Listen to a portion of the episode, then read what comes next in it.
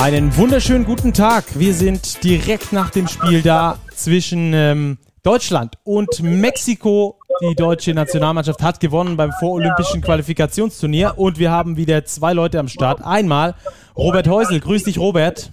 Servus, Stacki. Schönen guten Abend. Und ihr hört es vielleicht im Hintergrund, ähm, unser Chefredakteur ist auch mit am Start. Der ist noch in der Halle. Martin Fünkele. Grüß dich, Martin. Schön, dass du mit dabei bist. Fake News. Ich bin nicht an der Halle. Ich bin mittlerweile ähm, ähm, am Meer. Und, ähm, aber ich bin in Split. am Meer in Split. Aber du warst in der Halle auf jeden Fall. Ja, natürlich. Einer der wenigen. Einer der wenigen, ja genau. Es war ja sehr leer. Ähm, erzähl mal ein bisschen von vor Ort. Wie ist es abgelaufen? Wie ist die Stimmung? Äh, wie ist die Halle? Äh, wie läuft es vor Ort?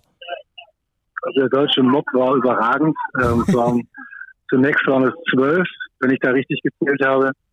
Die ja, spontan, aber gar nicht so spontan. Also ich habe das erst gestern erfahren durch Zufall. Eine Frage an den Danilo Barte, ähm, wie er denn so die EM-Bilder im Fußball wahrnimmt und ähm, dann selber in einem so kam das irgendwie auf und das war jetzt wohl gar nicht so ganz, ganz ähm, ähm, überraschend, weil einige deutsche Fans, äh, eben diese zwölf, die wussten das schon seit ein paar Tagen und ähm, haben dann irgendwie hier vor Ort über die WB Tickets bekommen und haben ja dann noch ganz prominente Verstärkung von Herrn Schröder und seiner, seiner Squad bekommen. Also Stimmung war das natürlich nicht, aber man hat so ab und zu mal so Deutschland, Deutschland-Rufe gehört und ähm, ansonsten ist das ja schon schon wild. Ne? Also alles ist sehr improvisiert. Ähm, das ist eine ich habe die Fernsehbilder gesehen, eine riesengroße Halle, fast 12.000 Leute gehen da rein.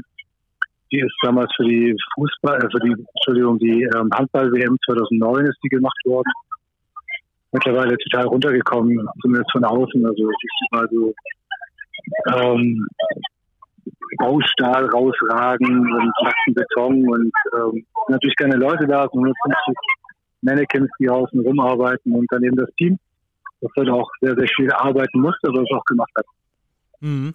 Ähm, du hast im Vorhinein gesagt, dass äh, dort vor Ort ähm, alle Karten in den freien Verkauf gegangen sind, aber es wurde dann wirklich nur so wenig angenommen, oder wie? Oder haben die Leute, was hast du für, eine, so ein, für ein Gefühl, haben die Leute Angst vor Corona? Haben die keinen Bock auf das Turnier? Interessiert das die nicht? Ja, das ist ja typisch ähm, für, für internationale Turniere, dass die natürlich nur dann besucht werden, wenn die Kroaten spielen. Kroaten spielen morgen das erste Mal gegen Brasilien. Da bin ich mal gespannt, wie viele Leute da sind. Aber was ich so gehört habe, wird das auch ein bisschen schleppend angehen. Es gibt mir noch, noch nicht ganz klar, wie das mit den Corona-Tests funktioniert. Ähm, also wie das, wer das bezahlt, ob die Zuschauer das bezahlen müssen oder ob das irgendwie gestellt wird. Das wird sich im Laufe der, der Woche jetzt zeigen. Aber ich denke, je erfolgreicher vor allem die kroatische Mannschaft sein wird, umso mehr Menschen werden dann auch zu sehen sein. Also mein erster Recherchetipp am Flughafen, der Busfahrer, der mich reingebracht hat, dann habe ich gefragt, äh, ob er denn weiß, dass hier Basketball ist, oder er wusste das nicht. Also werden die Touristenmassen äh, auch nicht erwartet. Ähm, gut, bei nee, Mexiko und. Brasilien kann man das vielleicht gerade noch nachvollziehen, dass die nicht dann mit der großen Crowd ankommen.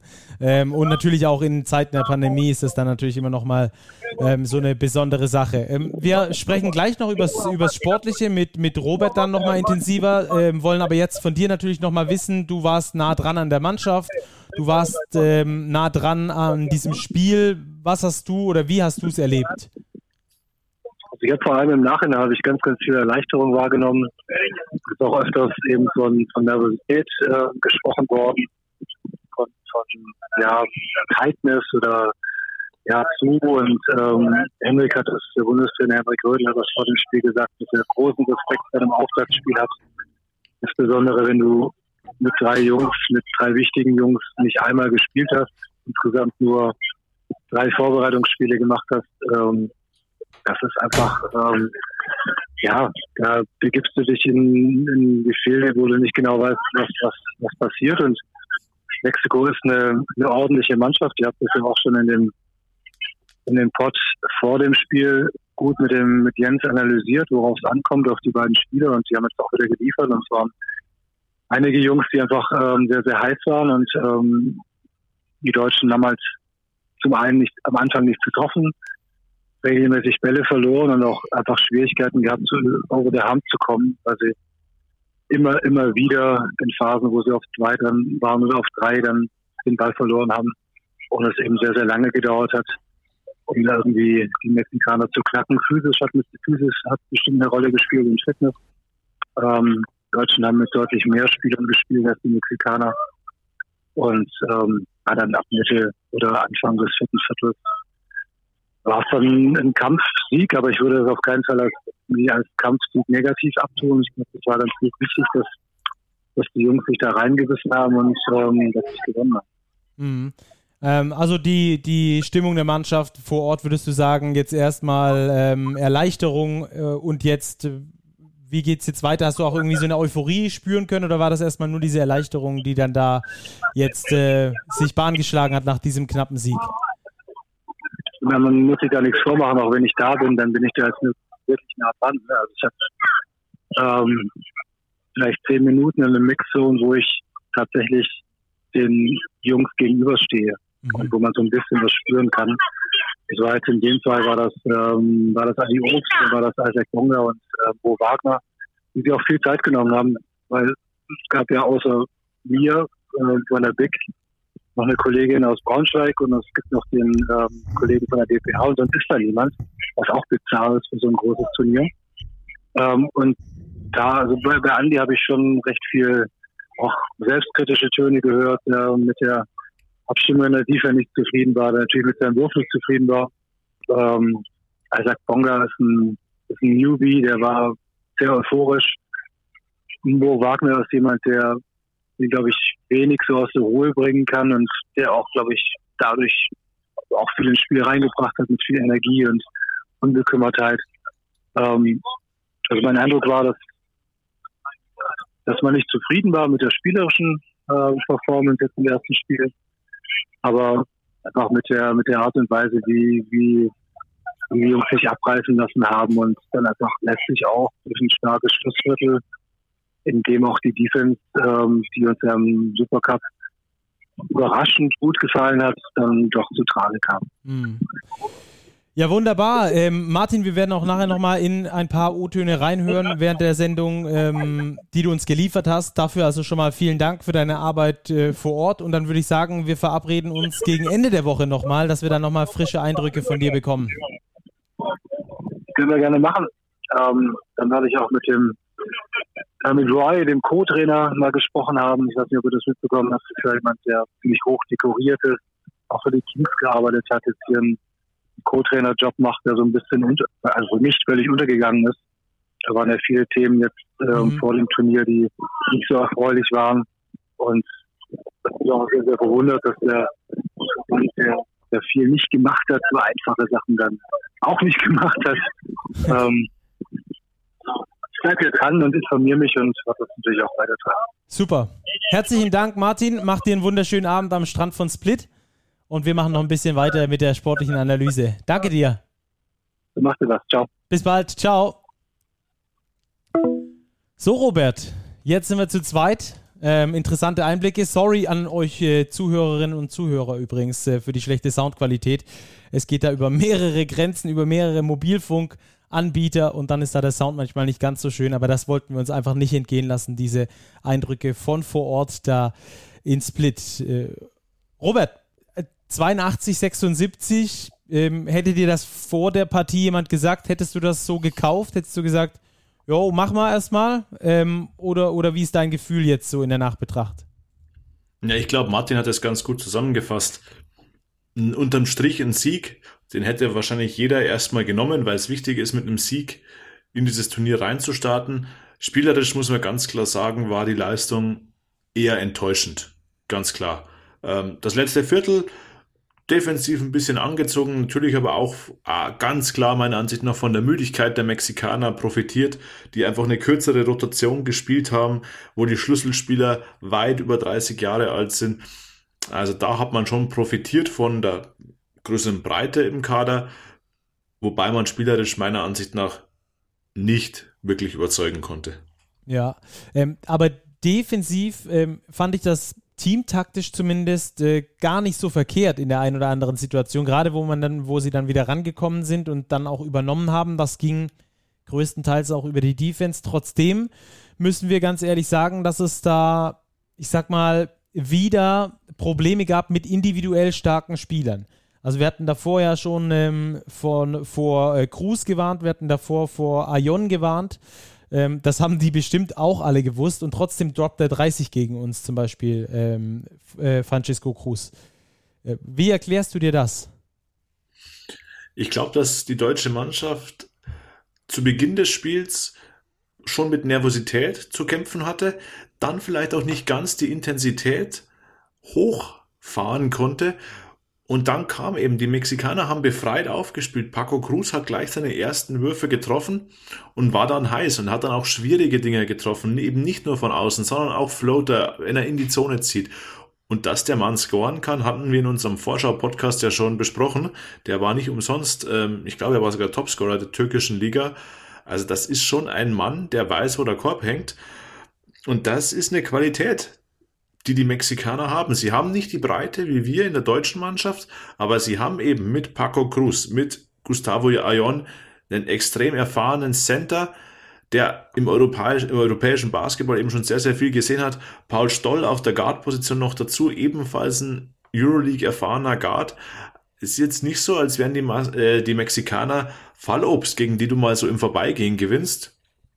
Und ich glaube, dass das da einfach der gute Start der Mexikaner, die Deutschen, auch noch ein bisschen mehr verunsichert hat, dafür gesorgt, dass die Nervosität vielleicht nicht sofort verfliegt.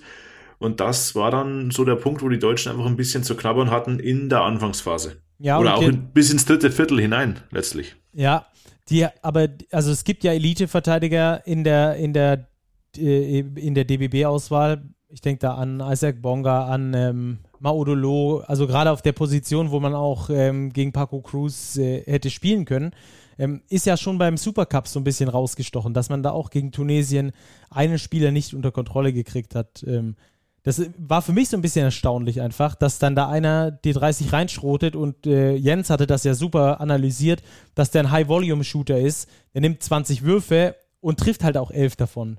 Also ja, der eben. hat eine 55-prozentige Trefferquote. Spricht das für dich für ähm, die Defense, die noch nicht ganz funktioniert, oder spricht das für dich dafür, dass der halt einfach einen super Tag erwischt hat? Beides. Beides. Also, dass er einen super Tag erwischt hat, dass er ein sehr, sehr guter Offensivspieler ist, wissen wir. Und die Defense konnte es nicht verhindern. Dazu kommt ja auch noch Paco Cruz, holt sieben Rebounds, verteilt auch noch sechs Assists. Der ist ja nicht so, als hätte er die Offense komplett alleine getragen. Er hatte auch seine Mitspieler im Blick. Und das hat ihn natürlich auch schwer auszurechnen gemacht, dass er eben nicht nur auf seinen eigenen Abschluss fokussiert ist, sondern dass er eben auch in der Lage ist, den Extrapass zu spielen.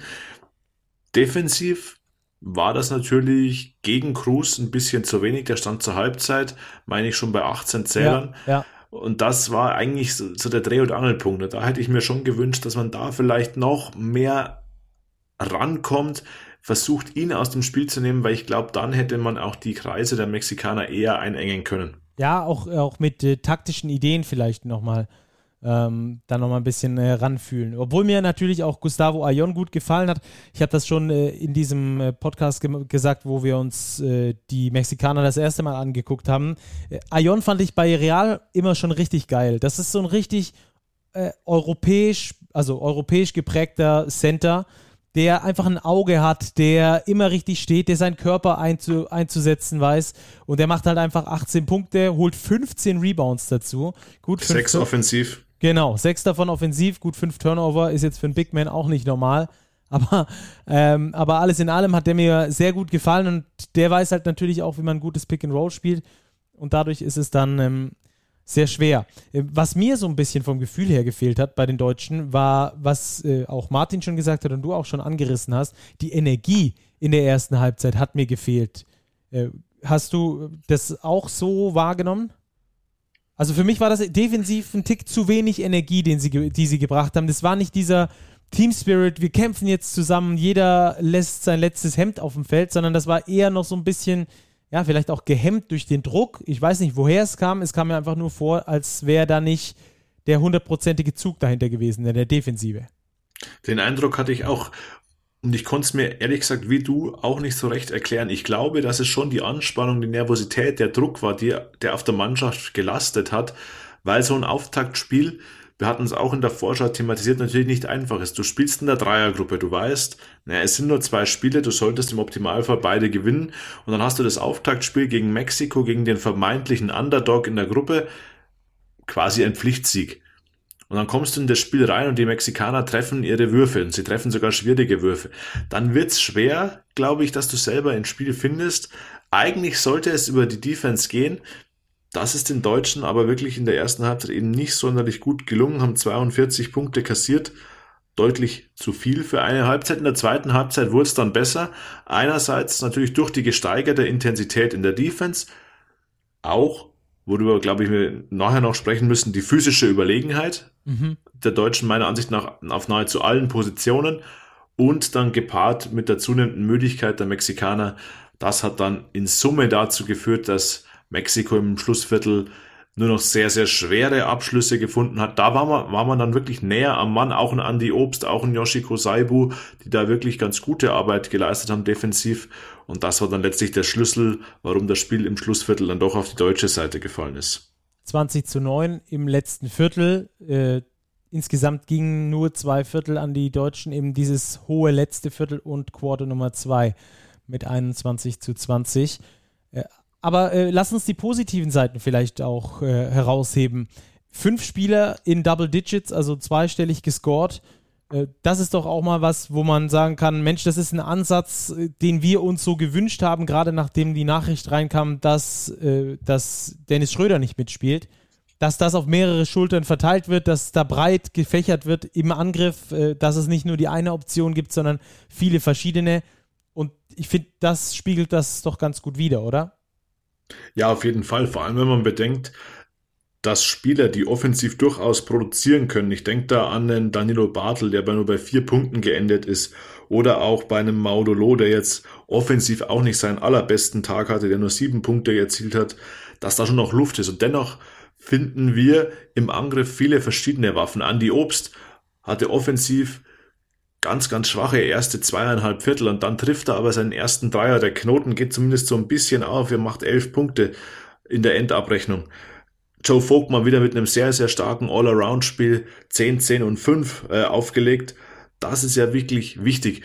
Mo Wagner bringt wichtige Akzente von der Bank, spielt 17 Minuten, bringt vor allem die richtige Körpersprache aufs Feld. Mhm. Ich glaube, dass das wirklich eine, eine Schlüsselpersonalie war und auch sein kann im weiteren Verlauf des Turniers, weil da hat mir von der Körpersprache Mo Wagner in der deutschen Mannschaft mit am besten gefallen. Der hatte die richtige Intensität, da war die richtige Körpersprache da und er hat seine Teamkollegen auch ein bisschen mitgerissen und das ist genau das, was du in so einem Spiel brauchst, wenn es eben vom Beginn an nicht unbedingt ganz rund läuft. Ja, und Mo Wagner in 17 Minuten 26, 11 Punkte, 5 Rebounds. Das sind äh, gute Statistiken äh, fand ich übrigens auch. Der hat mir gut gefallen. Der, hat, der ist auch einer, der mal so extrovertiert ist, der mal aus sich rausgeht, mal versucht, die Leute mitzupeitschen. Und ähm, hat mir auch großen, großen Spaß gemacht, dabei bei Mo Wagner äh, zuzugucken. Ansonsten ähm, hast du irgendwas, wo du sagst, das hebe ich besonders positiv heraus. Also für mich war es beispielsweise das Rebound-Verhalten offensiv. 14 Offensiv-Rebounds sind alles andere als selbstverständlich. Und ähm, Isaac Bonga vor allem hat mir in dem Punkt sehr gut gefallen, der einfach seine Größe genutzt hat als Guard. Neun Rebounds, 13 Punkte.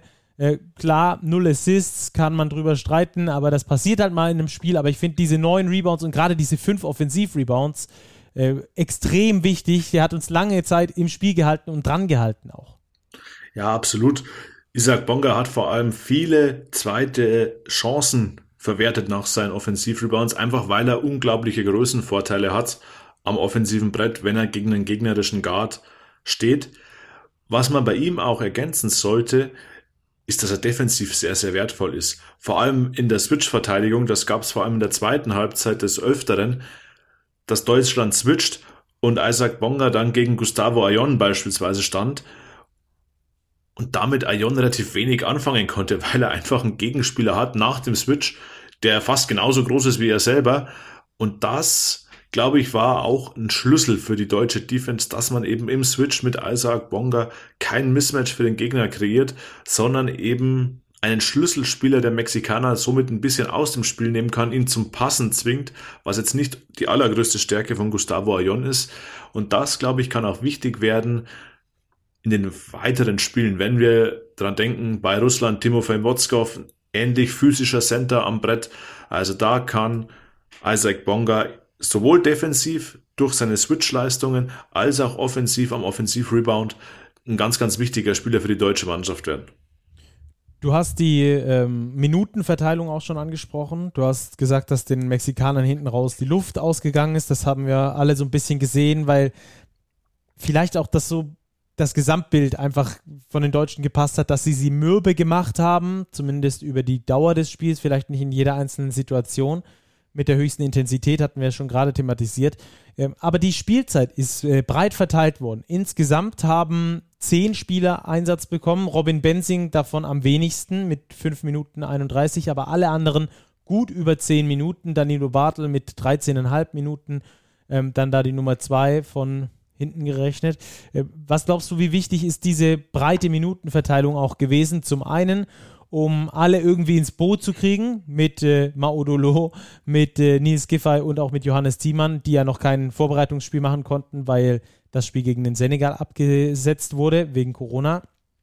Und äh, aber am anderen Gesichtspunkt natürlich auch die ganze Geschichte ähm, mit dem Blickwinkel der ja der Kraft über diese Woche, denn am Sonntag ist ja schon das Finale und bis dahin wären es noch drei Spiele ab jetzt. Ja, du sagst es. Also die Tiefe im Kader war sowohl im Spiel gegen Mexiko ein wichtiger Faktor, als auch, und davon gehe ich fest aus, sie wird es auch im weiteren Verlauf des Turniers sein, weil eben jetzt wirklich im Zweitagesrhythmus gespielt wird und es sind eben nahezu do or die Spiele und da brauchst du frische Spieler und eine Zehner-Rotation, wie sie Henrik Rödel eben zur Verfügung hat. Man hat sogar mit Lukas Wank, den ich mir durchaus auch mal vorstellen könnte, so für defensive Spezialaufgaben. Warum nicht mal Lukas Wank gegen einen Paco Cruz stellen und mal versuchen, wie das funktioniert? Vielleicht kann er ihm ein bisschen auf die Finger klopfen. Es kann ja auch schon mal helfen, wenn man da einen aggressiven Verteidiger dagegen stellt, der mal das ein oder andere Foul einfach zu geben hat, um einen besonders heißen Offensivspieler bisschen kühl zu stellen.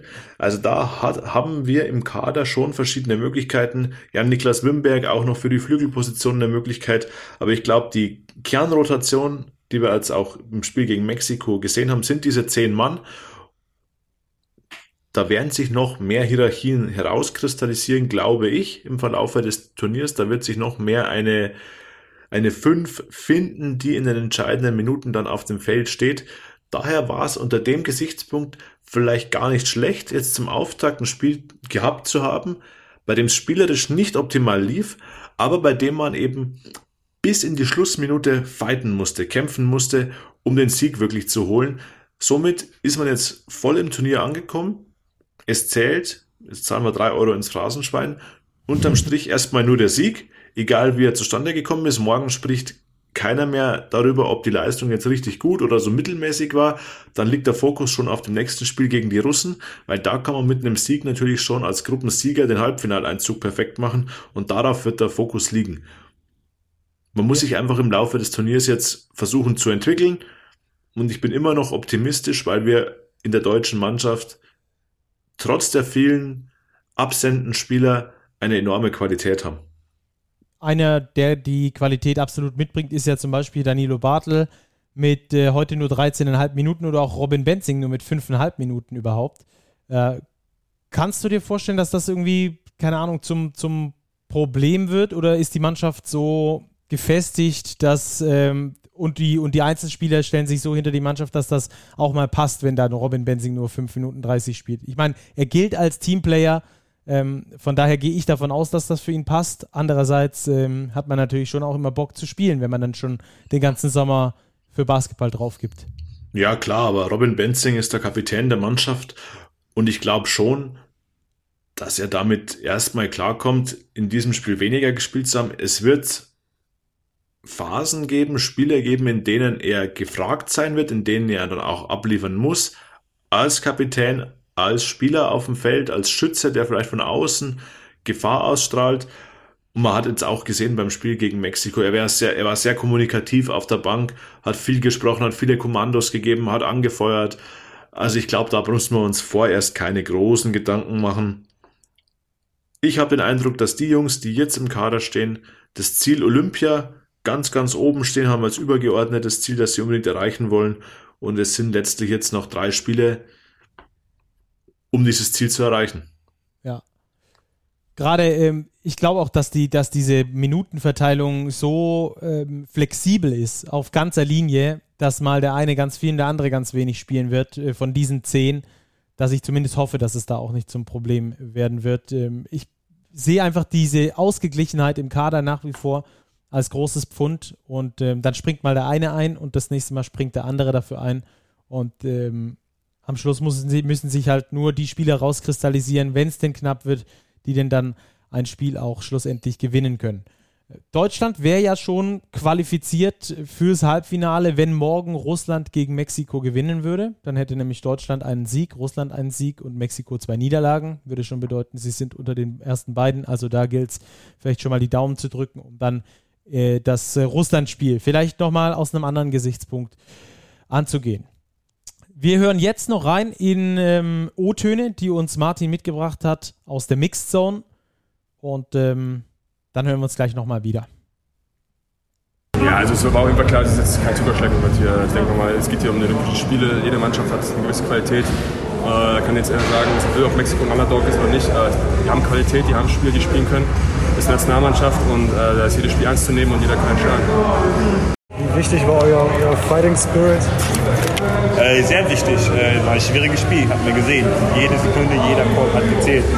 Ähm, und äh, da muss man einfach die ganze Zeit kämpfen. Natürlich gibt es Basketballspiele, die durch, die durch Runs gehen. Das heißt, manchmal wird halt 8-0-Run passieren. Da muss halt die ganze Zeit immer noch cool bleiben und äh, immer weiterkämpfen. Ich glaube, es geht ein bisschen darum, das haben wir den ganzen Sommer so ein bisschen auch betont, dass äh, Situationen, Sachen passieren und du musst halt einen Weg finden, wenn es nicht läuft, zu reagieren. Ähm, und das haben wir heute getan und weiter daran glauben, auch wenn Sachen passieren und ähm, so funktioniert das im Sport. Es nicht immer alles, sieht nicht immer alles schön aus, deswegen ähm, sehr erleichtert. Du hast ein bisschen gestruggelt mit der Physicality der Mexikaner? Auch, also ich meine, der, der Cruz hat uns 30 gegeben, also ich, glaube, ich glaube der ähm, hat draußen ordentlich geschrotet und getroffen natürlich auch. Ähm, wir haben ein paar Rebounds abgegeben, aber ganz ehrlich, ich glaube, wir waren nicht ein bisschen nervös vielleicht. Das ist auch ein bisschen was anderes, wenn man äh, ein Turnier spielt als ein Testspiel oder so. Man, man muss erstmal ein bisschen warm werden und äh, man muss sich finden, jeder muss seine Rolle finden und ähm, ja, aber ich hoffe, es funktioniert besser los. So, das waren also die O-Töne, die uns Martin mitgebracht hat. Da vielen Dank. Er ist äh, vor Ort in Split und guckt sich das Ganze dort an, ist äh, nah bei den Spielen, nah bei den Spielern auch zumindest mal, inwieweit das halt geht äh, für Corona. Robert, dein Tipp für das Russland-Spiel? Ja, ich bleibe optimistisch. Ich denke, wir sehen eine Leistungssteigerung der deutschen Mannschaft. Auch weil jetzt der erste Druck, glaube ich, ein bisschen abgefallen ist. Man hat den Sieg jetzt schon mal in der Tasche. Man kann ein bisschen befreiter aufspielen und ich glaube, dass im Spiel gegen die Russen mehrere deutsche Spieler zu ihrer, sagen wir mal in Anführungszeichen, Normalform finden werden. Ich glaube, dass ein Andy Obst, wenn er schneller im Spiel seinen Rhythmus findet, zur offensiven Waffe noch werden kann. Ich glaube auch, dass man zum Beispiel die physischen Vorteile, die, Deutschen jetzt zum Beispiel gegen die Mexikaner hatten und auf gewissen Positionen auch gegen die Russen haben werden, noch mehr ausnutzen müssen. Also ich würde mir da wünschen, dass man einen Danilo Bartel, einen Nils Giffey noch mehr ins Post-Up-Spiel schickt, um da einfach die körperlichen Vorteile, die da sind, auszunutzen. Das war jetzt auch ein Punkt, der hat mir gegen Mexiko noch ein bisschen gefehlt. Wir waren physisch überlegen, haben diese Überlegenheit auch in Offensiv-Rebounds umgemünzt, aber im ganzen Setplay kam mir diese physische Überlegenheit noch ein bisschen zu kurz. Und was ich mir noch wünschen würde für das Russland-Spiel, wäre, dass man wieder von der Spielgeschwindigkeit ein bisschen anknüpft an die Spieler, die wir beim Supercup gesehen haben, dass man versucht, einfach die Pace zu erhöhen, weil ich habe den Eindruck, mit schnelleren Abschlüssen, mit Fast-Break-Spiel kommt die Mannschaft besser zurecht, als wenn sie ins langsame Setplay gezwungen werden. Also das wären zwei so Aspekte. Wenn Setplay, dann mehr ins Postabspiel und ansonsten versuchen, aufs Gaspedal zu drücken. Auch hier die Breite im Kader auszunutzen, die schnellen Guards ausnutzen. Maudolo, Isaac Bonga habe ich da vor allem auf dem Zettel und da versuchen, gegen die Russen eben die entscheidenden Akzente zu setzen. Weil letztlich, glaube ich, hätte man es damit auch gegen die Mexikaner einfacher haben können, weil man muss sich schon noch im Klaren sein. Man hat gegen Mexiko gespielt, deren Schlüsselspieler 35 bzw. 36 Jahre alt sind. Also die sind schon deutlich über ihrem Zenit und vielleicht auch schon deutlich über ihrem körperlichen Leistungsmaximum, was die Schnellkraft angeht, was die Geschwindigkeit angeht. Also da hat die deutsche Mannschaft auf jeden Fall noch Potenzial. Ja, Sendehinweis dann natürlich Donnerstag 16.30 dann heißt es Russland gegen Deutschland in Split. Da wird es dann vielleicht ja schon um die, oder ziemlich sicher sogar, um die Platzierung gehen, ums Halbfinale gehen. Vielleicht ist das Halbfinale bis dahin auch dann schon besiegelt. Wie das äh, zustande kommen könnte, habe ich ja gerade schon erzählt. In der Gruppe B ist das Spiel zwischen Brasilien und Tunesien gerade noch zu Ende gegangen. Brasilien gewinnt damit 83 zu 57, sehr deutlich gegen Tunesien. Wir hatten ja auch schon in der Vorschau gesagt, dass eine deutliche Niederlage auf jeden Fall nicht zustande kommen sollte. Ansonsten stehen da die Karten sehr schlecht, aber alles andere haben wir von dieser Partie, glaube ich, auch nicht erwartet. Morgen gibt es dann dort das Duell zwischen Brasilien und Kroatien. Da könnte sich dann schon entscheiden, ob Brasilien Gruppensieger wird oder nicht. Mit einem Sieg wären sie das. Und äh, die Kroaten sind dann erstmals im Turnier. Da bin ich auf jeden Fall sehr gespannt drauf, in welcher Form die dann dort antreten werden. Gut, dann, Robert, würde ich sagen, wir machen mal den Podcast für heute schon mal zu, oder? Ja, würde ja. ich auch sagen. Oder es hast du noch was ja, auf dem Zettel? Es bleibt, es bleibt sportlich. Sommerbasketball parallel zur Fußball-Europameisterschaft ist doch, glaube ich, eine ganz schöne Abwechslung. So sieht's aus. Da gewinnen die Deutschen wenigstens beim Basketball.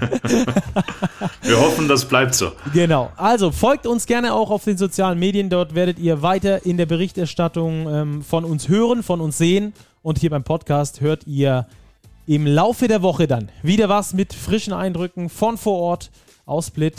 Bis dahin, schaut schön Basketball und macht euch vor allem eine schöne Woche. Bis dahin, ciao, ciao.